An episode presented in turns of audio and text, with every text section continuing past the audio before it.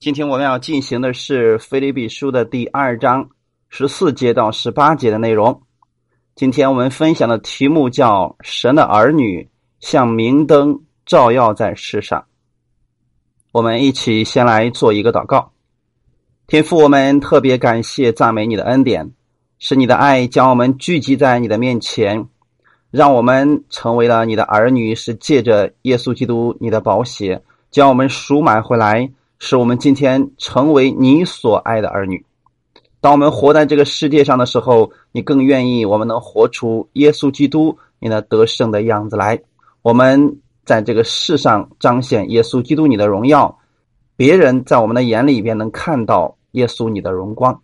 今天带领我们在这个世界上能活出你的样式来，让我们也能够像主耶稣你告诉我们那样，我们是这个世界上的明灯。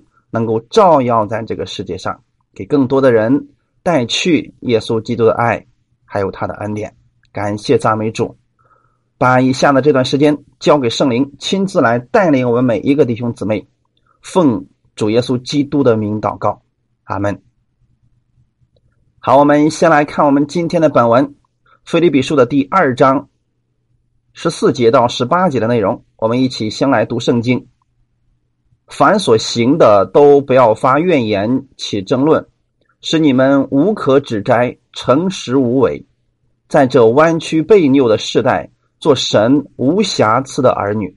你们显在这世代中，好像明光照耀，将生命的道表明出来，叫我们在基督的日子，好夸我没有空跑，也没有徒劳。我以你们的信心为贡献的祭物。我若被浇奠在其上，也是喜乐，并且与你们众人一同喜乐。你们也要照样喜乐，并且与我一同喜乐。阿门。好，这是我们今天读的本文。我们分享的题目叫“神的儿女像明灯照耀在世上”。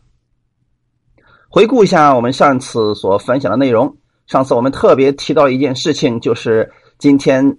我们在恩典之下，在神的莫大的恩典当中，我们是恐惧战惊的，所以我们愿意顺服在神那样的恩典当中去生活，直到耶稣基督再来的日子。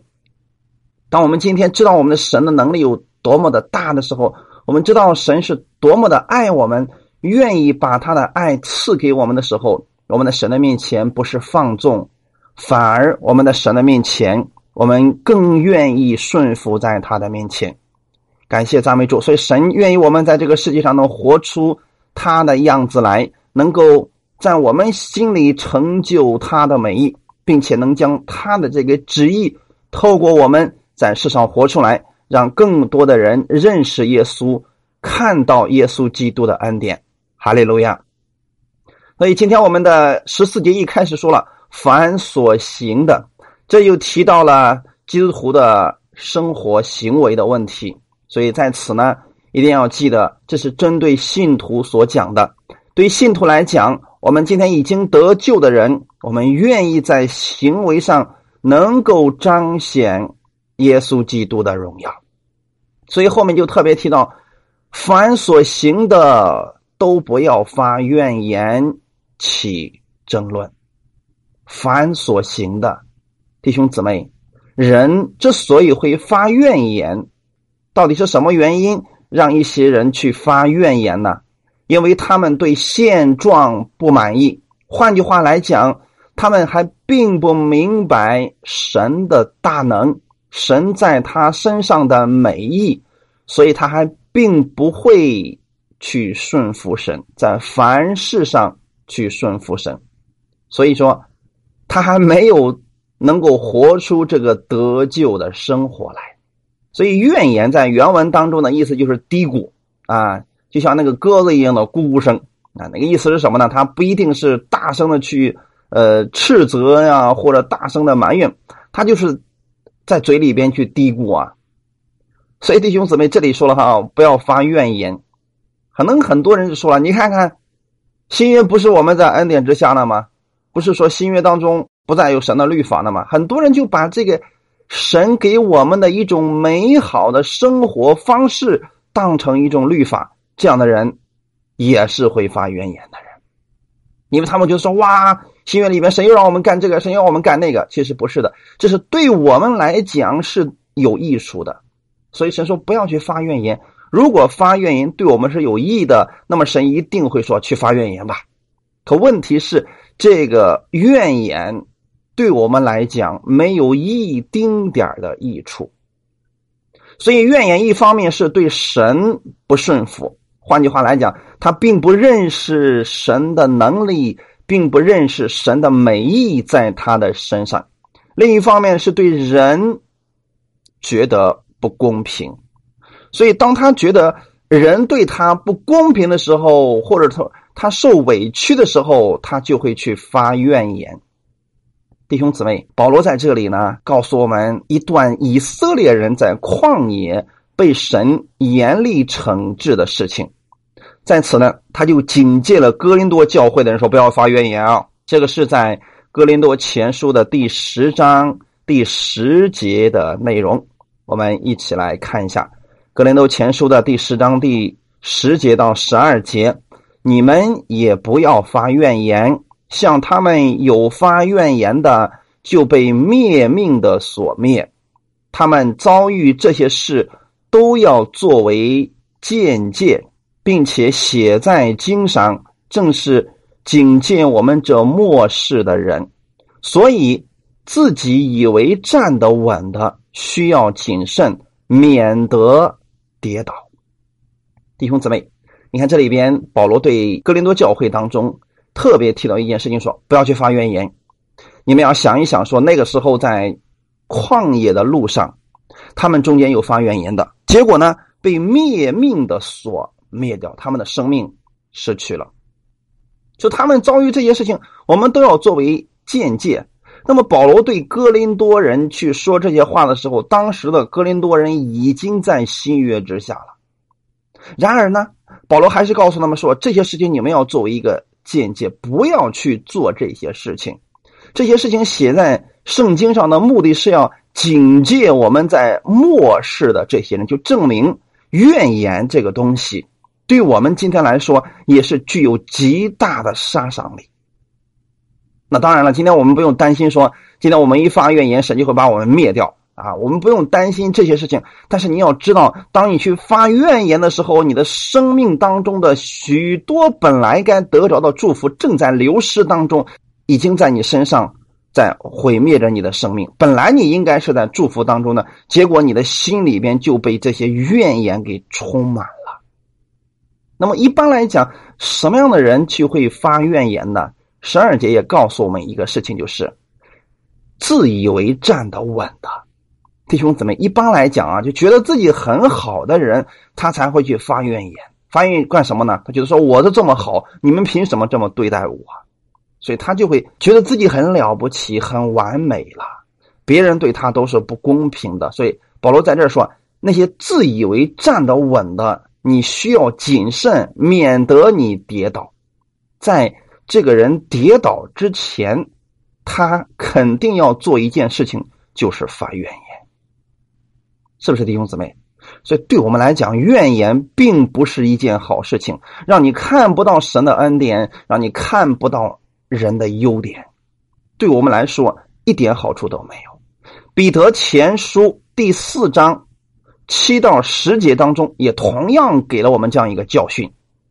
彼得前书的第四章七到十节说：“万物的结局尽了，你们所以你们要谨慎自守，警醒祷告。最要紧的是彼此切实相爱，因为爱能遮掩许多的罪。你们要互相款待，不发怨言。个人要照所得的恩赐彼此服侍，做神百般恩赐的。”好管家，这里其实也告诉我们，怨言是具有杀伤力的。当万物的结局近了的时候，就会有一群人，他们常常去抱怨，他们常常抱怨社会，抱怨人民，嗯，抱怨别人对他不好，所有的都会是抱怨。他们抱怨环境不好，食物不好啊，各样的都是不好的。所以在万物的结局尽了的时候呢，我们不要效法这些人，因为他们的生活是活在一个即将要失去祝福的一个生活方式当中。我们要做什么事情呢？要谨慎自守，守什么呢？守住今天神给你的恩典，在神的恩典当中去警醒祷告，就是不要让自己陷入到。跟他们一样去发怨言、去抱怨的这个环境当中，所以后面说最要紧的是什么呢？彼此切实相爱，这是我们在末了的基督徒身上应该有的一种生活方式。不要去发怨言，要去彼此相爱，因为爱能遮掩许多的罪。所以后面说你们要干什么呢？你们要互相款待呀。这个款待当中就是大大方方的对待别人啊，用一个包容的心去对待别人，要大气一点。这是恩典之下的人的一种生活态度，就是大气一点、大度一点，彼此去款待，不要发怨言。然后呢，照着神给我们各样的恩赐去彼此。服侍，哈利路亚！因为抱怨能够破坏团体的生活，破坏和睦的生活，特别容易引起争论，损害爱心。所以前面提到不要发怨言，后面就紧接着说不要起争论。其实这都是有连接在一起的。当一个人一开始他会去先去咕哝，为什么这么对待我？上天，我到底哪里做的还不好？你为什么要这样对待我？为什么要这样的环境临到我身上？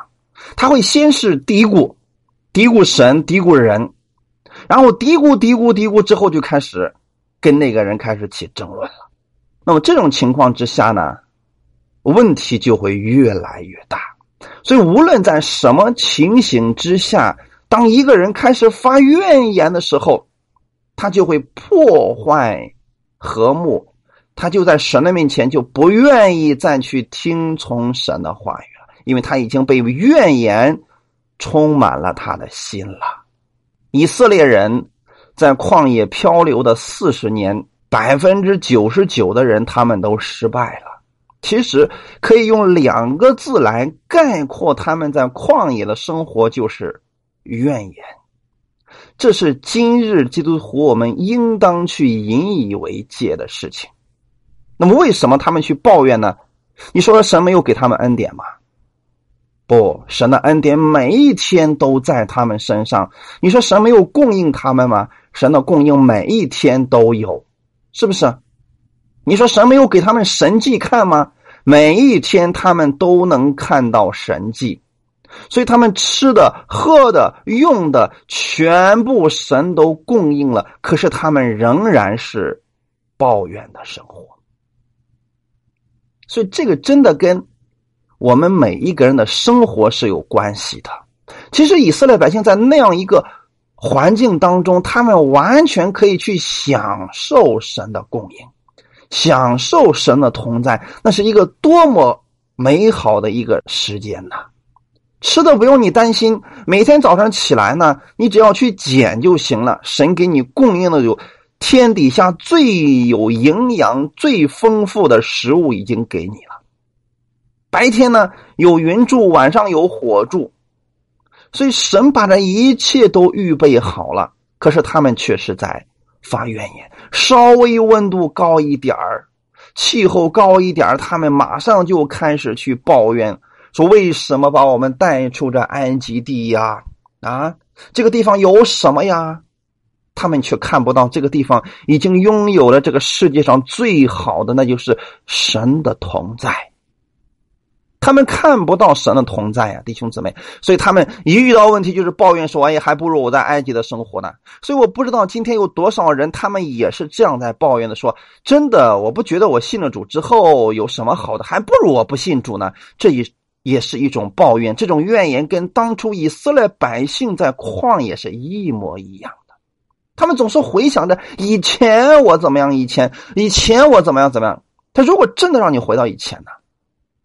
我们换句话来讲，如果神说好吧，那你们回去吧，你们回到埃及人手下去吧，你们真的愿意过那种生活吗？恐怕今天埃及人是非常乐意他们再回去的，可是神不愿意。神知道你们回去了之后，你们是天天去发怨言的，因为你们是在皮鞭底下生活的，是不是弟兄姊妹？对我们今天来讲，很多人说我信了主之后，我到底信你的目的是什么呀？我没发现我信了你跟不信有什么区别的，其实区别太大了。如果你是个不信者，你可能连抱怨神的机会都没有，因为你都不知道你的生命在哪里啊。所以以色列百姓他们很失败的原因，是因为他们看不到神的供应，他们看不到神的丰富的恩典。他们没有学会在神的恩典面前去顺服神。你有什么需要，直接告诉神就行了，神都给他们成就。他们要吃肉，神给他们肉了呀；他们要喝水，神给他们水喝了呀。所以今天你需要什么呢？你向神来祷告，但是不要去发怨言，因为他对你来说，他不能解决你的一丁点儿的问题，是不是弟兄姊妹？所以说，个怨言呢，也是具有极大的杀伤力的。刚才我们特别提到说，你看到最后的时候，当那十二个探子从迦南地回来的时候，其中有十个人说，那个地方确实是流难与密之地，可是我们进不去，因为那个城是坚固的，那个城上的敌人是高大的，我们在他们面前就像蚂蚱一样，他们看我们也像蚂蚱一样。结果呢？这样的抱怨的话语一旦进入到百姓当中的时候，你会发现，当时所有的以色列百姓都坐在自己的帐篷门口开始嚎啕大哭。你发现了什么问题？当一个教会当中有一些人、一小部分人去发抱怨的生活的时候，他会让整个教会的人都陷入到这种抱怨当中去，因为这种传染力也很强的。一个家庭当中，如果有一个抱怨的，你会发现这个家庭的气氛都是非常的糟糕的。一个公司里边呢，也是一样的。如果这个公司里面天天有一个抱怨的人出现的话，其他的人也不会觉得这个公司好在哪里，因为心里会觉得很不舒服。所以，这不是我们基督徒的美德，也不是神愿意我们能活出来的一种美德。这不是神要我们活出来一种抱怨的生活。神愿意我们活出他的美德来，就是你看耶稣基督，他才是我们的榜样。耶稣在世上的时候，他也接受了不合理的待遇啊。圣经上说的很清楚嘛，他到自己的地方来，这地方的人倒不接待他。这个世界都是主耶稣的，他到自己的地方来，自己的人说：“你去一边去，你是淫乱之子，呃，你怎么样怎么样？”所以呢。他们是这样来对待耶稣，耶稣没有给他们去争辩。当耶稣被挂在十字架的时候呢，十字架下面说：“哦，你下来吧，你如果是神的儿子，你从上面下来，你下来我就相信你啊，你下来给我看看呐。”但是耶稣没有，他虽然接受了这不合理的待遇，但是他选择了顺服。所以前面的时候我们提到了基督的顺服，对不对？他对天父的顺服是真的，他相信。此时此刻，这不合理的待遇，神会补偿他；他所受到的屈辱，神会补偿他。有一天，这哀哭要变成跳舞，羞辱要变成荣耀。这是基督看到的，所以他说他看到了那摆在他面前的荣耀的时候，他就轻看了这羞辱。你一定记得，当一个人。没有自己的时候，他轻看这一切羞辱的时候，他就不会去发言，他会向神来祷告说：“父啊，我知道你的旨意是一定要成就的。”你看到了没有，弟兄姊妹？耶稣基督在凡事上，他选择了顺服，所以这是我们今天要学习的一点，就是基督徒我们在患难当中的时候。我们应该学习顺服在神的面前。主啊，我相信你一定能够救我脱离这个环境。这个环境不是我一生当中长久的所处的环境，因为你是我的救主。所以你在环境当中，与其你去抱怨，倒不如你去向神呼求。因为你呼求的时候，神就会救你脱离这个患难。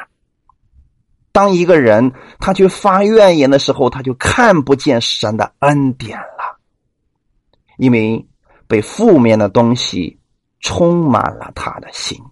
所以后面说“凡所行的”，在这里指的是所有的事情，凡跟我们生活当中的行为有关系的，我们的生活有关系的东西，你都不要去发怨言。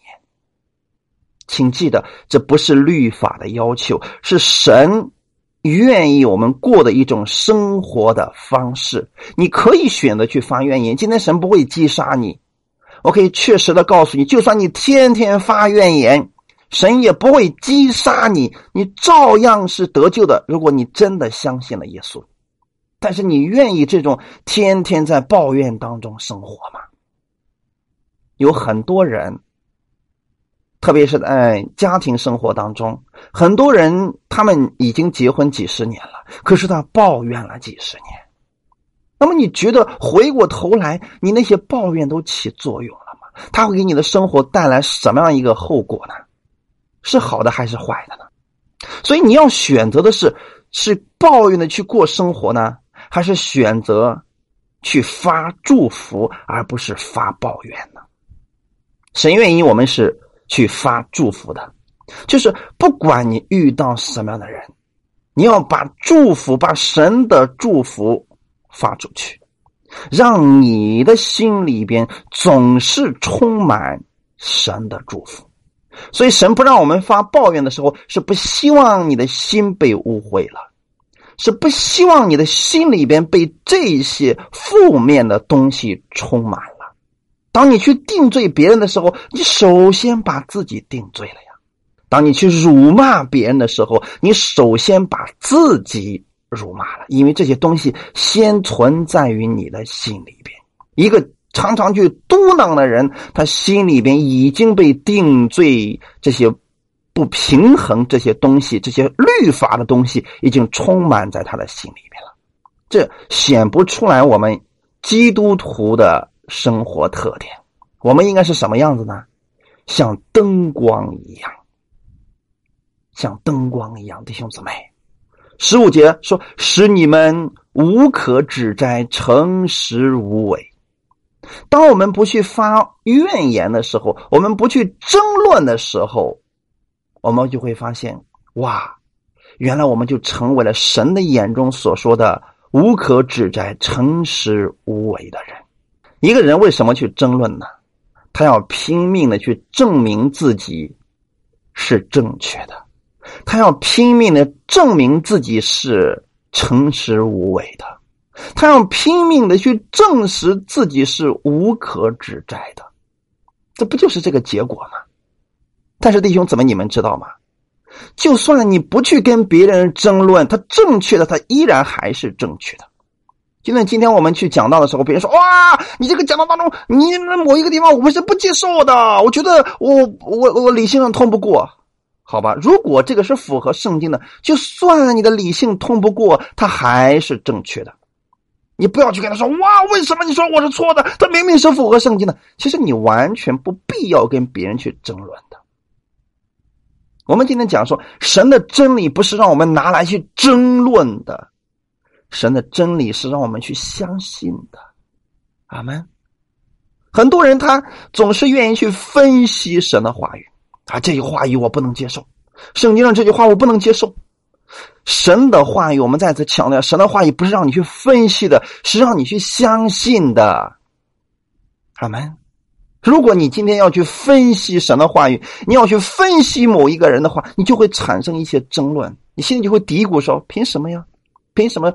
他得到这么多呢，我没有呢。你看，你是不是觉得自己委屈了？然后你开始争论说：“主啊，我觉得我做的也不差呀。”你开始跟神争论，你开始跟人去争论。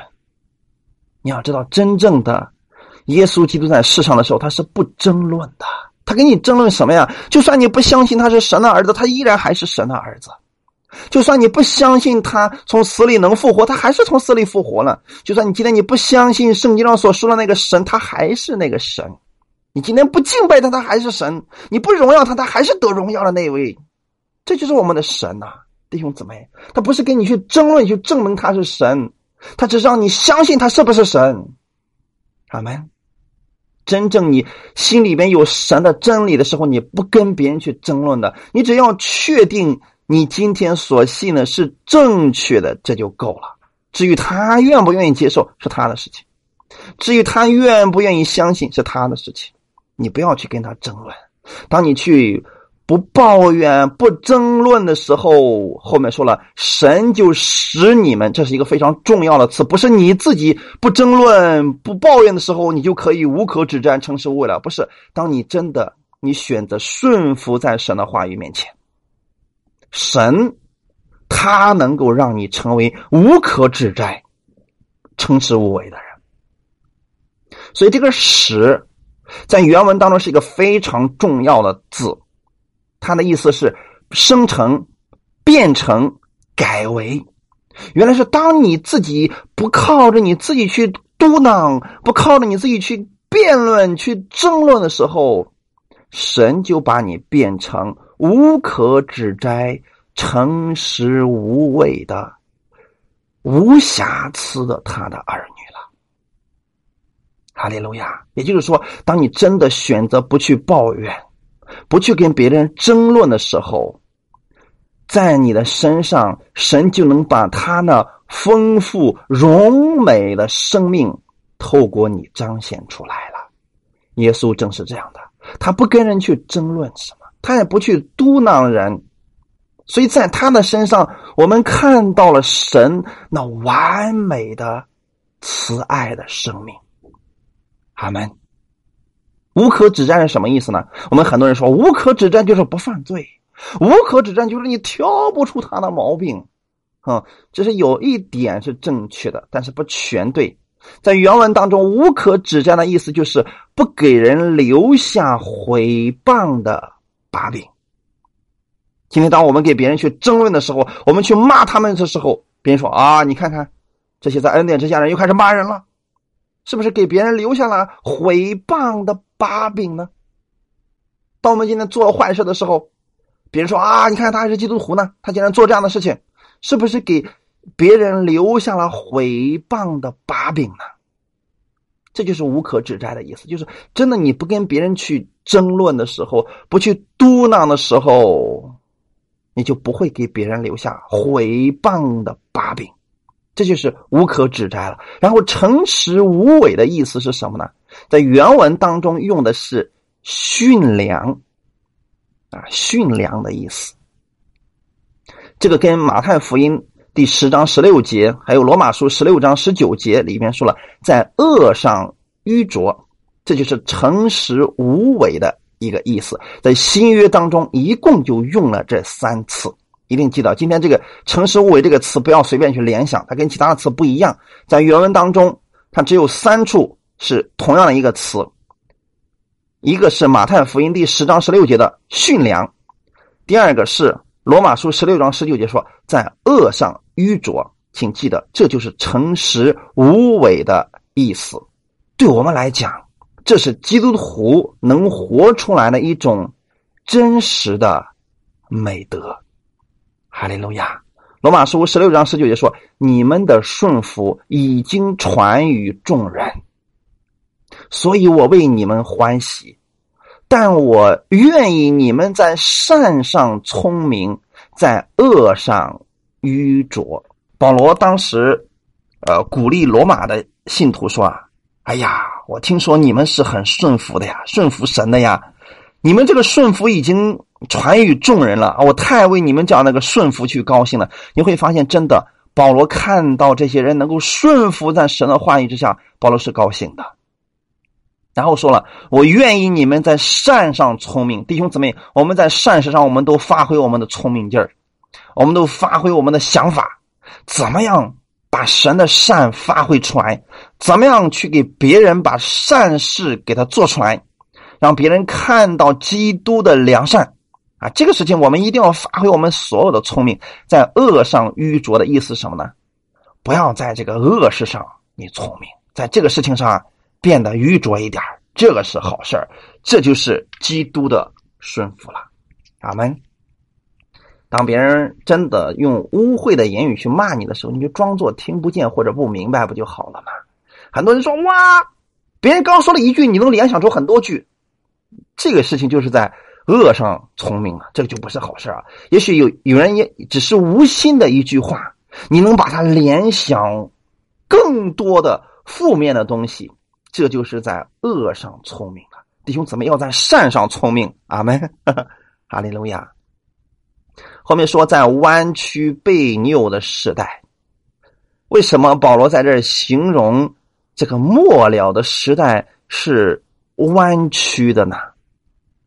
弯曲是形容他的诡诈，就是人的心里边都绕着弯弯的啊，总是想去欺骗你，听不出真话了，或者说啊，你都不知道他的心里到底是怎么想的，这就是弯曲的意思。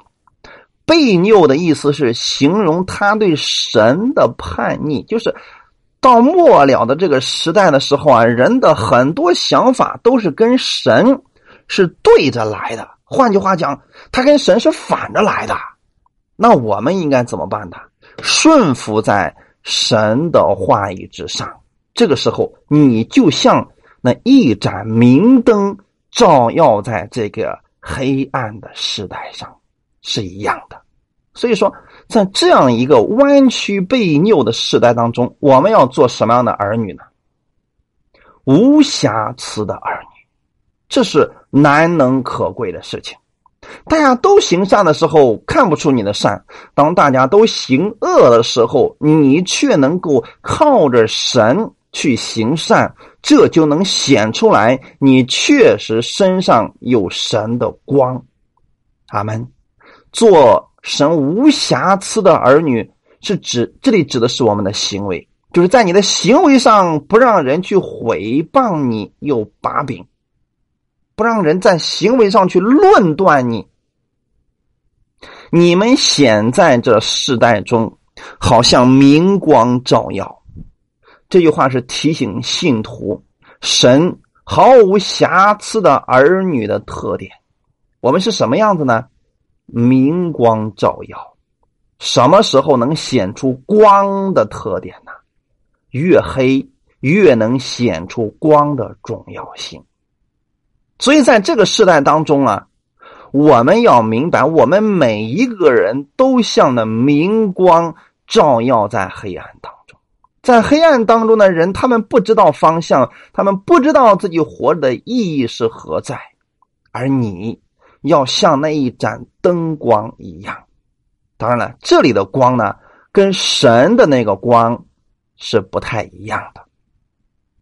当神说他就是世上的光，用的是一个词，在这里说你们好像明光照耀啊，用的是另外一个词。所以大家不要以为我们今天成为神的光了，不是，我们是相当于说灯光一样。星光一样，这用的是另外一个词啊。明光和基督的光不是一个词，这里的光指的是灯光或者说是星光。主耶稣在世的时候曾经教训门徒啊，你们的光也当这样照在人前，叫他们看见你们的好行为，便将荣耀归给你们在天上的父。那么在这里，我们今天来讲这段话语的今天怎么样去理解它呢？倘若信徒之间发怨言、起争论，在生活中就会给那些不信的人留下可以毁谤的借口，你就会让这个光它不发光了，它就放在了斗底下，发不出它的光来了。所以说。能够发出光的是，当世人都抱怨的时候，你能够不抱怨，因为你相信神一定给你开出路。当世人都去争论、自以为意的时候，你不去争论，因为你知道神必然替你辩屈，神必然为你审断一切。所以不要自己去申冤，要交给我们的主来做。你就不会去争论了，阿门。对我们来讲，世人给你的评价不重要，因为他们如果真的是错误的去评判了你，你不要去争论什么，因为你越争论，他越不相信你；你越为自己辩解，他越觉得你是越描越黑，是不是？最好的方式就是不争论，随他怎么去想吧，因为神。有一天一定会把这些事情都给他显明出来。在这里，今天给大家讲一个旧约创世纪当中的一个非常蒙福的一个人，他的名字叫以撒。以撒是一个顺服的代表，在旧约当中有很多的人是我们属灵的前辈，他们每一个人身上都有一个特点，是我们需要去学习的。比如说亚伯拉罕的信心。那么以撒呢，就是他的顺服，他真的是一个顺服的榜样啊。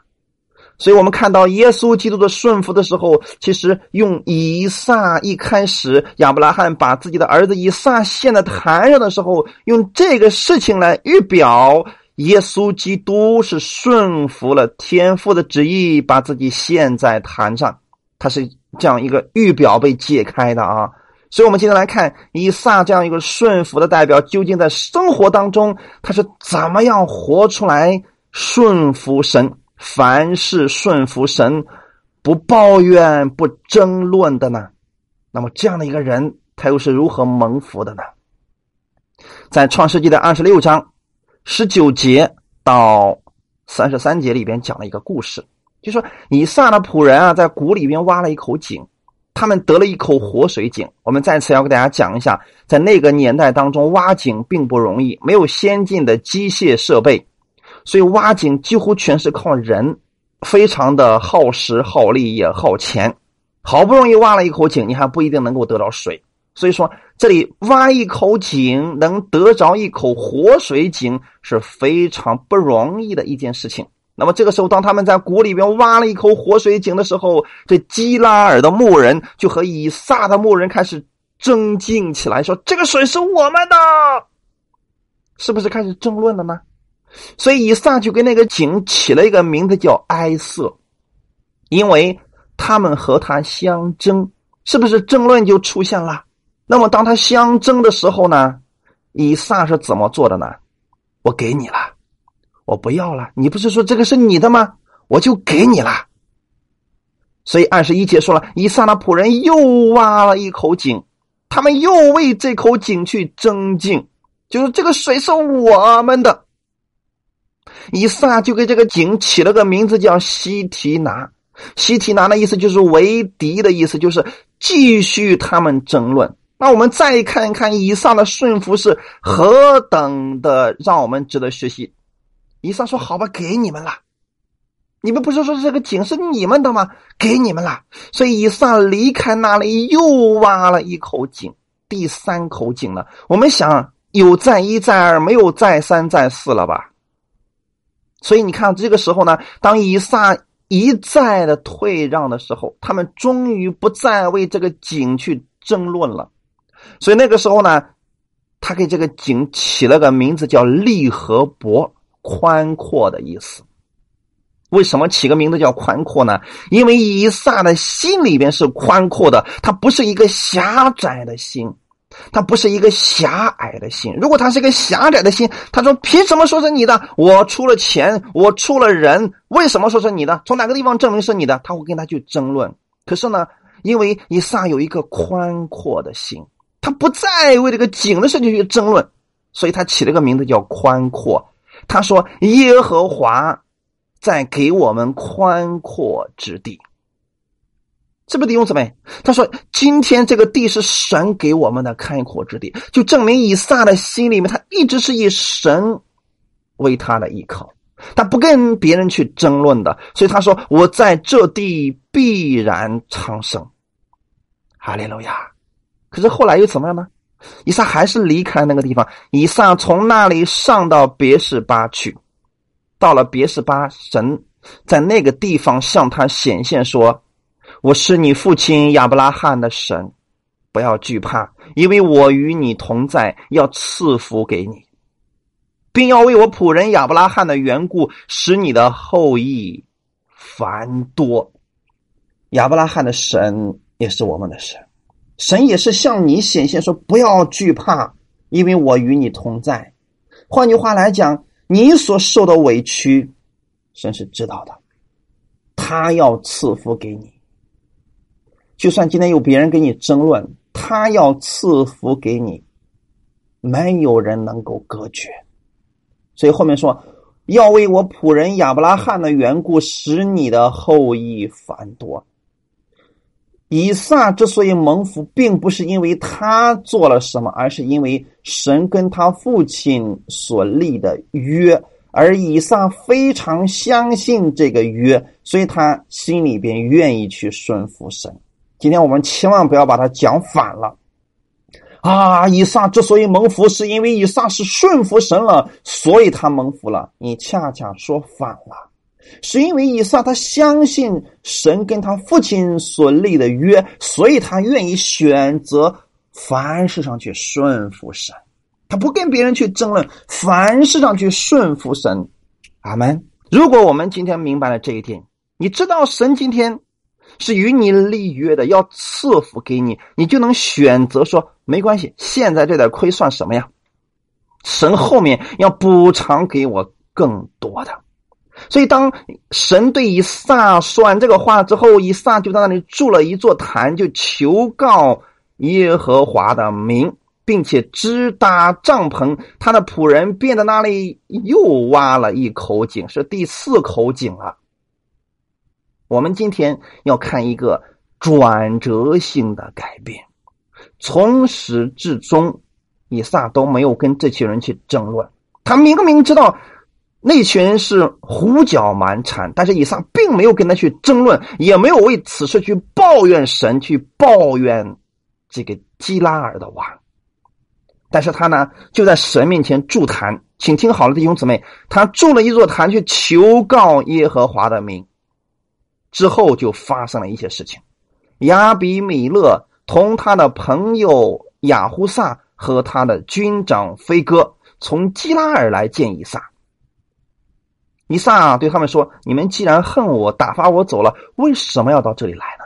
他们说：“我明明的看见耶和华与你同在。”哈利路亚！我们看到什么事情？当你不跟别人去争论的时候，你不去抱怨的时候，别人在你的身上就能看到神的能力。所以，连这个过去一直欺负他的人，他说：“我明明的看见了耶和华与你同在。”不如我们两下彼此起誓，我们彼此立约，你不要害我。到底谁害怕谁？啊，那边是有军队的人。这边只是以撒一个家庭而已。这个时候呢，那个王过来对他说：“你不要害我。”到底是谁改变了他的心呢？谁在他心里边让他觉得以撒是不可欺负的呢？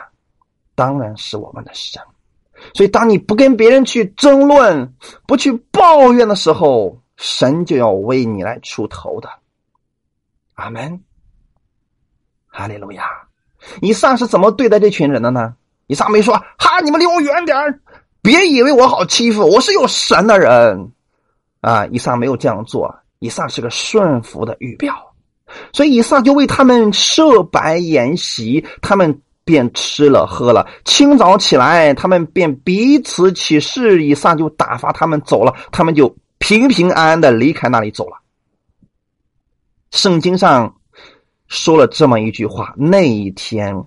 以撒的仆人来，将挖井的事告诉他说：“我们得了水了。”阿门。你们发现什么问题了？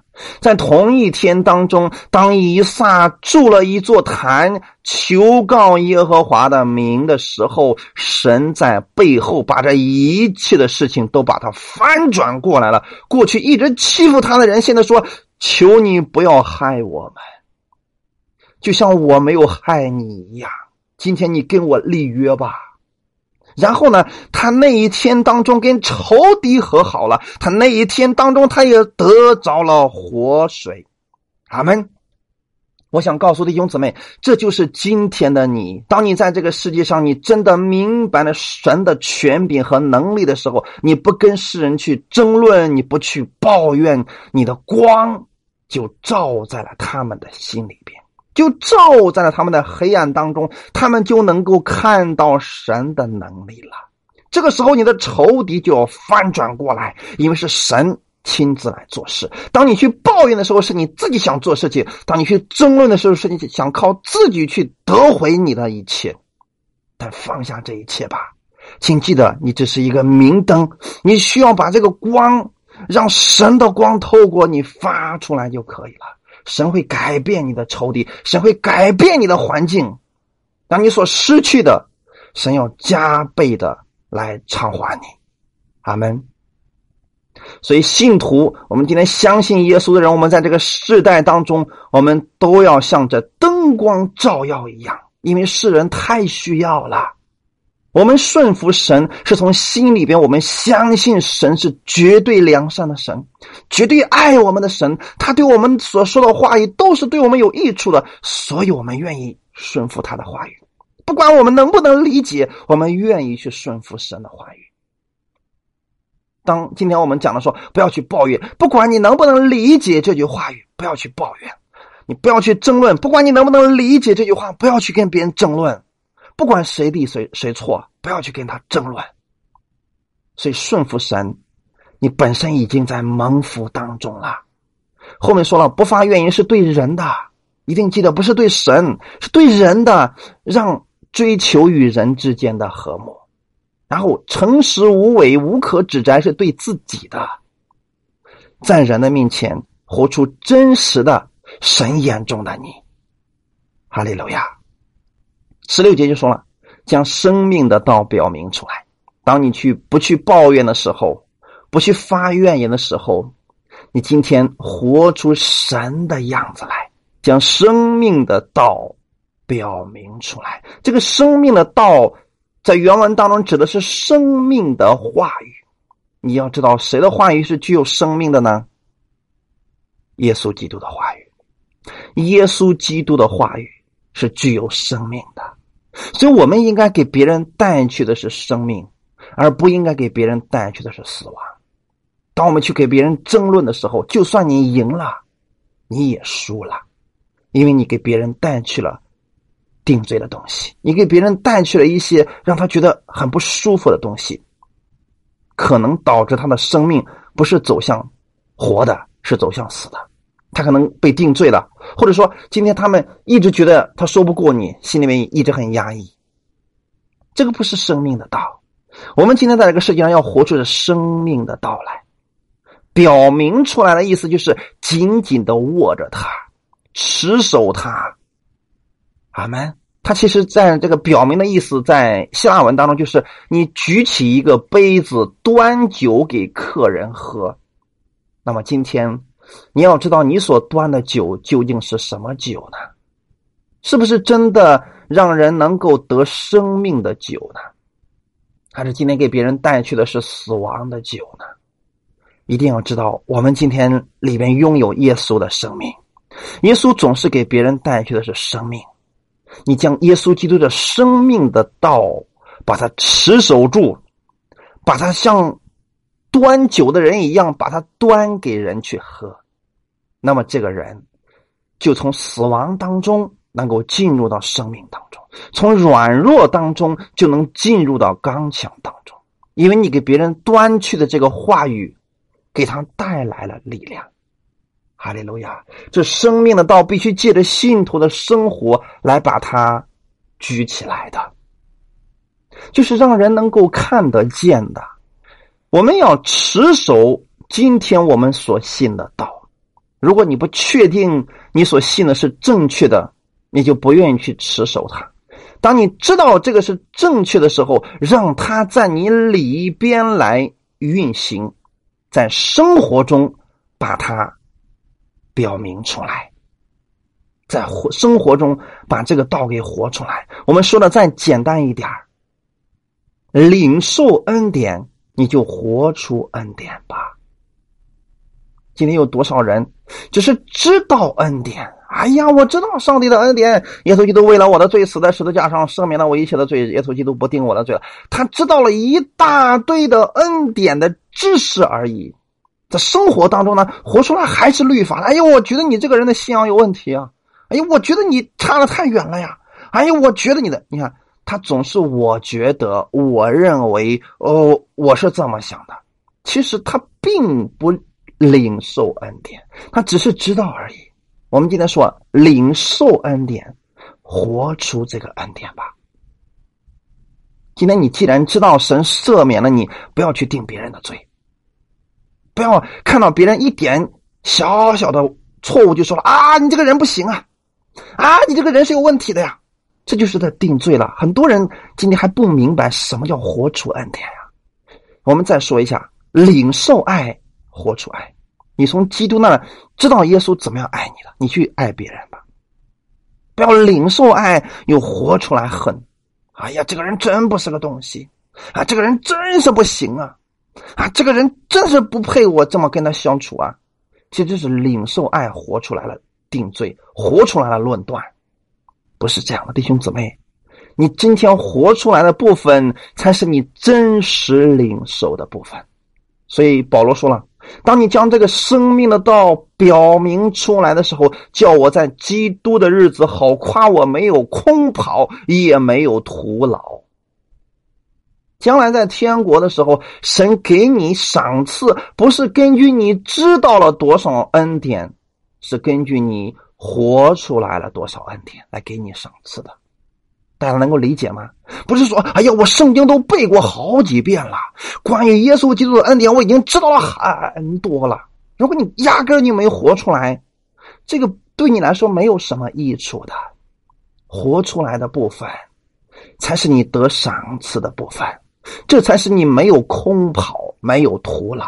要不然，一大堆的恩典知识对你生命是没有益处的，反而会产生骄傲。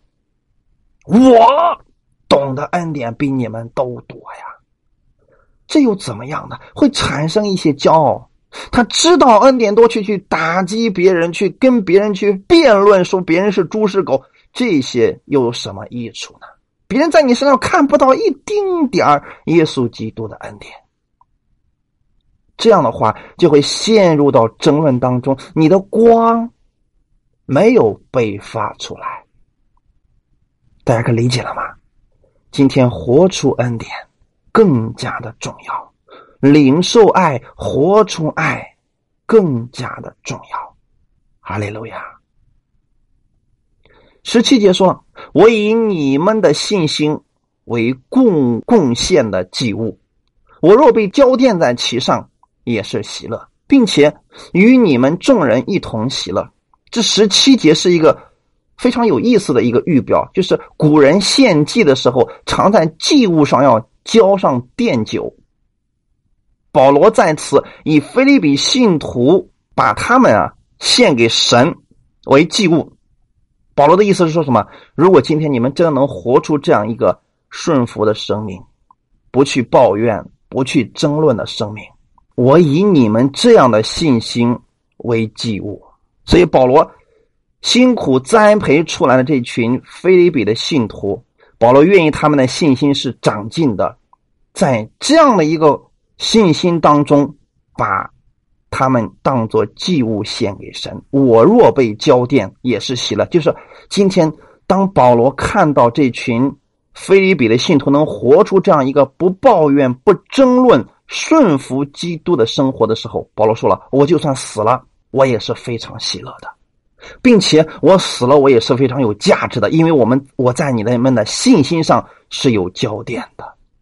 阿门，哈利路亚，并且与你们众人一同喜乐意思是，他们要是能在这个世代当中啊，能活出一个不一样的基督那样发光的生命来的时候，就像明光照耀一样，这个时候在主的面前是喜乐的，是平安的。然后呢？保罗个人也是非常喜乐的，所以保罗说：“当我听说你们是有顺服的生命的时候，我就算在监狱当中，我也是非常的喜乐的。”保罗这样来表白自己，就是说，他真的愿意这群菲利比的信徒能活出这样顺服的生命来，这是发光的生命。阿门，哈利路亚！你们也要照样喜乐，并且与我一同喜乐。他要菲利比的信徒不要因为他下监而忧愁。他在监狱里面能听到外面的这群信徒的生命成长了，不抱怨，不去争论。保罗说：“跟我一块儿喜乐吧，跟我一起喜乐吧。”他为主劳苦受患难，他看到这群信徒所结的果子的时候，他说了：“听到你们这样的结果，喜乐的生活，顺服的生活，我觉得今天无比的喜乐。”我也相信，当我们今天在这个世界上，我们活出跟世人不一样的分别为圣的生活，不争论、不抱怨的生活的时候，我们的主的心也是喜乐的，你的心也是喜乐的。愿我们弟兄姊妹每一个人，我们都能活出这样的生活来。我们知道我们在真理当中，我们的神的恩典当中，那么就活出这样喜乐的生活，活出这样不抱怨、不争论的生活，持守。你在耶稣基督的恩典当中，保守你这份心，直到主耶稣再来的日子。上帝祝福大家。好，我们一起来做一个祷告。天父，我们特别感谢赞美你。你说我们是世上的光，光不能放在斗底下。这个灯光如果被盖住了，就不能使自己，也不能使别人得着益处。你说我们要在这个。末了的时代当中，就像明光照耀一样，因为世人太需要知道他们的方向在哪里。很多人还在抱怨当中，在争论当中，他们已经上了魔鬼的当了。主，你给我们力量，让我们常常看到你的荣耀，看到你的顺服，让你的顺服在我们的身上。让我们活出这样一个与众人和睦、不发怨言的生活。让我们从我们自己心里面知道，我们今天已经被神分别为圣了。我们的神的面前是毫无瑕疵的。愿我们在这个世界上能活出这样毫无瑕疵的生活来，让我们的这个光照在人的面前，叫他们看到我的好行为，并将荣耀归给我们在天的父了。感谢赞美主赐给我信心和力量，让我在这个世界上能活出你的样子，不跟别人去争论，不给他们留下回谤的把柄。我们愿意在恶上愚拙，在善上聪明，把这样的力量赐给我。感谢赞美你，愿一切荣耀都归给你。奉主耶稣的名祷告，阿门。